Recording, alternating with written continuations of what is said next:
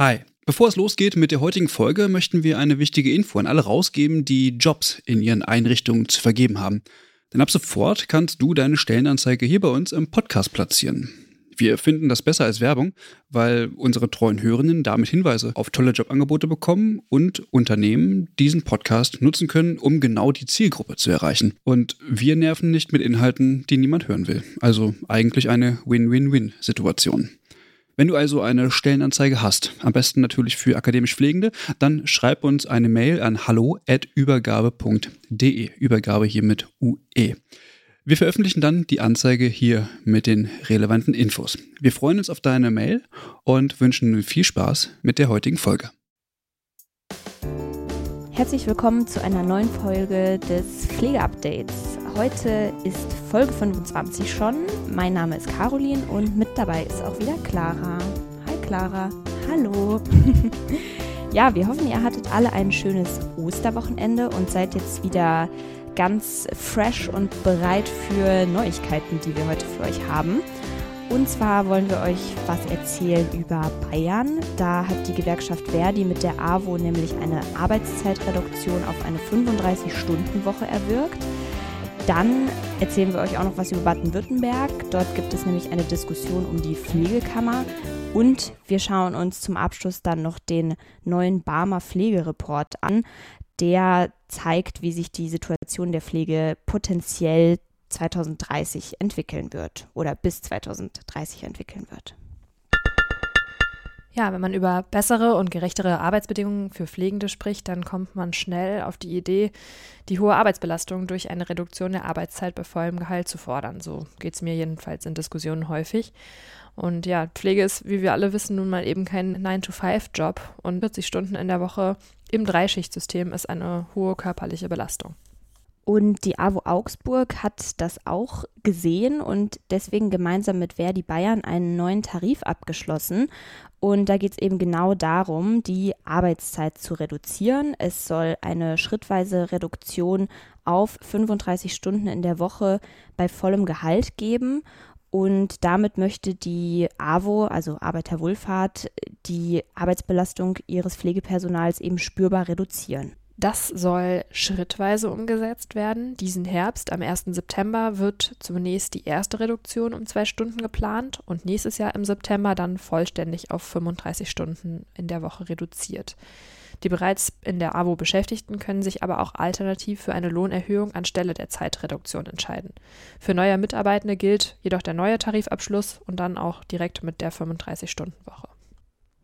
Der neue Tarifabschluss betrifft ca. 1000 Mitarbeitende der AWO und soll dann 2024 auch auf andere Berufsgruppen äh, der AWO wie beispielsweise pädagogisches Personal in Kitas erweitert werden. Also auch wenn das ja eher ein kleinerer Arbeitgeber in der Region ist, erhoffen sich durch den neuen Tarifvertrag alle eine Signalwirkung über Bayern hinaus, dass sich das eben so ein bisschen ausweitet und auch andere diesem Beispiel folgen. Unser zweites Thema heute hat mal wieder etwas mit der Pflegekammer zu tun. Dieses Mal in einem Bundesland, was wir, glaube ich, bisher ja recht selten in unserem Podcast behandelt haben, nämlich Baden-Württemberg.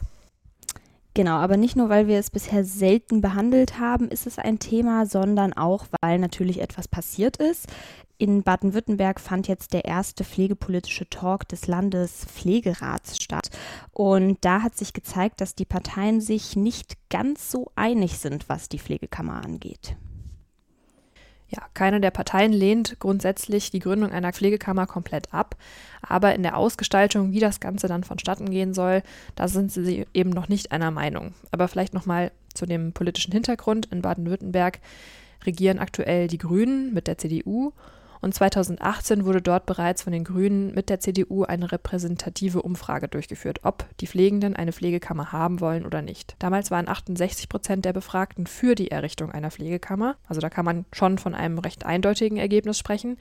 Aber dann passierte erstmal nichts. Das Land wollte entsprechende Voraussetzungen schaffen, damit eben eine Pflegekammer errichtet werden kann. Genau, und dann muss man sagen, da kam wie bei vielen Dingen dann eben auch die Pandemie ein Stückchen dazwischen. Also dadurch hat sich einiges immer wieder verschoben. Anhörungen zum Beispiel wurden verschoben und es wurde eben auch kritisiert, dass Pflegende in dieser Pandemiesituation selbst jetzt auch keine wirkliche Möglichkeit haben, sich über eine Pflegekammer zu informieren. Ja, aber wie gesagt, wurde das Thema jetzt wieder etwas in den Mittelpunkt gerückt. Die Sprecherin der Grünen, Petra Krebs, sagte eben bei diesem pflegepolitischen Talk, dass das Thema jetzt zeitnah wieder auf die politische Agenda gesetzt werden soll. Und sie spricht sich auch für eine Pflegekammer aus und ist der Meinung, dass diese eine Lösung sein könnte, die Pflegesituation zu verbessern. Der Koalitionspartner CDU meldet sich natürlich auch zu Wort. Tim Bücker, der pflegepolitische Sprecher, spricht sich für eine Pflichtmitgliedschaft aus, da seiner Meinung nach eine freiwillige Mitgliedschaft in Baden-Württemberg eben nicht nachhaltig wäre. Außerdem ist er auch zuversichtlich, dass der Mehrwert einer Kammer langfristig eben auch von den Gegnern äh, ja, dann gesehen wird. Ja, die SPD sieht das ein bisschen anders. Die SPD ist für eine Vollbefragung der Pflegenden. Der gesundheitspolitische Sprecher Florian Wahl sieht die Selbstverwaltung als ein gutes Mittel zur politischen Beteiligung, aber eben auch nur, wenn alle dahinter stehen und eine Kammer auch ausreichend legitimiert sei. Und deswegen möchte er eine Vollbefragung und dann eben schauen, was die Pflegenden denn eigentlich wollen und äh, ja, dementsprechend dann weitermachen. Ja, aber kurz jetzt nochmal mein eigener Gedanke dazu, als ich das gelesen habe. Ich war kurz ein bisschen perplex, weil, wie gesagt, es gab ja schon einmal eine repräsentative Umfrage und da frage ich mich, ob diese Umfrage aus 2018 jetzt quasi wertlos sein soll. Ja, also berechtigter Gedanke. Ich hatte denselben Gedanken und sicherlich einige, die das jetzt gerade hören, wahrscheinlich auch. Ähm, aber ja, also das ist auf jeden Fall die Äußerung der SPD und die FDP, die ist da auch eher etwas zurückhaltender, was die Pflegekammer angeht.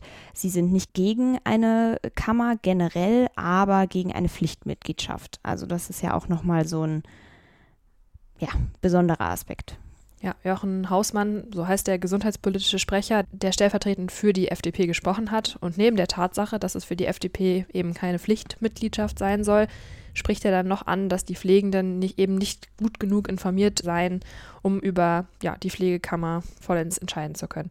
Er kritisiert auch die repräsentative Umfrage damit aus dem Jahr 2018 und möchte aus diesem Grund eben eine Vollbefragung. Genauso wie die SPD dann im Endeffekt. Und du hast es ja schon gesagt, es hat irgendwie einen komischen Beigeschmack, dass jetzt eine repräsentative Umfrage irgendwie nichts wert sein soll oder dass man die so ein bisschen anzweifelt.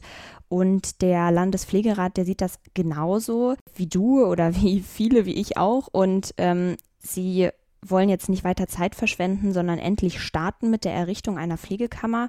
Susanne Scheck, die Vorsitzende des Landespflegerats, hat dazu etwas gesagt, was es meiner Meinung nach sehr auf den Punkt gebracht hat. Und zwar sagte sie, repräsentative Befragungen reichen an jeder Stelle im politischen System aus, nur bei der Pflege nicht. Und ja, das finde ich vielleicht so ganz eindrücklich. Ja, als letztes haben wir dann nochmal ein paar eindrückliche Zahlen aus dem Barmer Pflegereport 2021 für euch in dieser Folge. Wir sollten vielleicht dazu sagen, der Report ist von 2021, der wird jeweils im Dezember des Jahres veröffentlicht. Wir finden es aber trotzdem wichtig, dass man die Zahlen kennt. Der Barmer Pflegereport wird von dem bekannten Professor Dr. Heinz Rothgang von Sozium, dem Forschungszentrum Ungleichheit und Sozialpolitik an der Universität Bremen, verfasst und er spiegelt die Situation der Pflegebedürftigkeit wider und damit eben auch, wie viel Pflegefachpersonen benötigt werden. Und wir dachten, dass es ja ziemlich relevant äh, sein kann, diese Zahlen zu kennen, denn so lässt sich natürlich auch leichter der Bedarf und die Dringlichkeit begründen. Ja, und die Zahlen sind äußerst dringlich, wenn man den Report liest. Darin wird nämlich der Ist-Zustand aktuell mit der Prognose des Jahres 2030 verglichen. Genau, wir wissen, äh, es wird immer noch der größte Teil der Pflegebedürftigen zu Hause, also ambulant, meistens auch von den Angehörigen versorgt. Und das wird 2030 wohl auch immer noch der Fall sein. Jedoch steigt die Anzahl von Menschen mit Pflegebedarf, die in Heimen versorgt werden müssen. Nach dem Report werden das etwa 26 Prozent mehr sein und damit mehr als eine Million Menschen.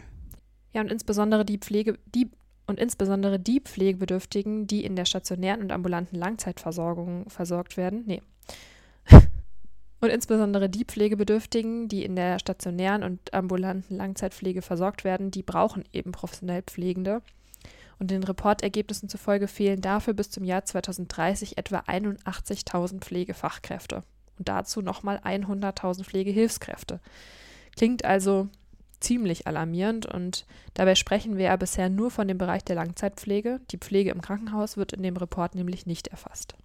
Ja, total eindrückliche Zahlen auf jeden Fall. Und der Vorstandsvorsitzende der BAMA, Professor Dr. Christian Straub, der äh, sagt, dass man das Ganze als eindeutiges Signal an die Politik sehen soll, um zügig gegenzusteuern, weil andernfalls bleibt die Pflege eben eine Großbaustelle aus schwachem Fundament und dafür sieht er im Koalitionsvertrag einige richtungsweisende Vorhaben, die aber jetzt eben auch umgesetzt werden müssen. Ja. Wir finden, diese Zahlen sollte man mal gehört haben und dafür ist dieser Report zumindest ein guter Anhaltspunkt, wie sich der Pflegepersonalmangel in den nächsten ja, zehn Jahren entwickeln wird. Ja, und damit sind wir auch schon am Ende der heutigen Folge. Mal drei kleinere Themen, aber wir hoffen natürlich, dass es euch trotzdem gefallen hat und dass ihr jetzt ein bisschen informiert seid. Ja, dann bleibt uns nur zu sagen, bis zum nächsten Mal in zwei Wochen.